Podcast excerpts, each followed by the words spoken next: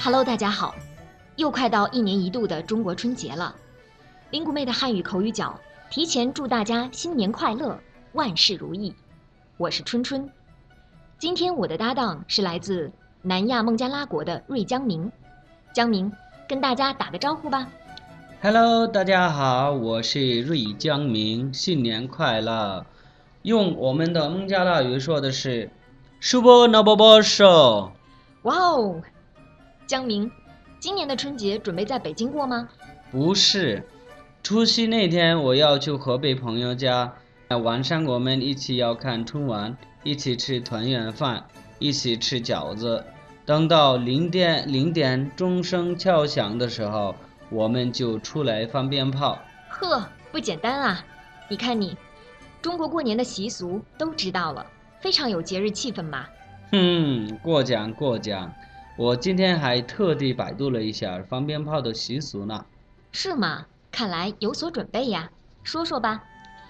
很久以前，有一个叫做年的怪兽，每到新年就要来伤害老百姓，所以大家就放鞭炮把它吓跑。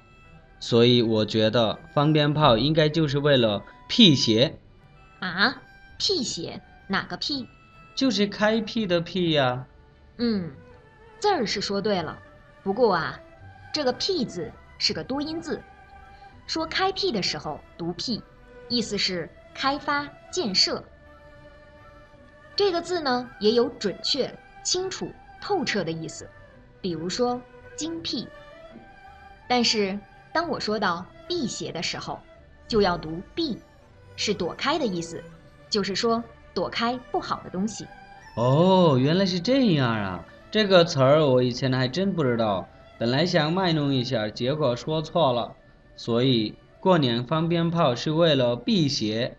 我说的是我说的精辟吗？春春。嗯，非常好。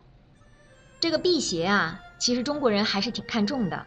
再举一个例子，比如在北京的出租车上，我们就能经常看到司机在驾驶室里挂一些东西，希望可以保平安。这些东西啊，都算是希望躲避不好的东西，是一种辟邪的东西。哦，我也见过，这是中国文化的一种体现嘛。没错。好了，听众朋友们，今天关于辟邪的故事，我们讲的还算精辟吗？如果有问题和疑问，就到 Lingumate 来留言吧。新年就要到了，提醒大家在购买及燃放鞭炮的时候一定要注意安全。感谢为本期节目提供词条的林松老师，我们下期再见。再见。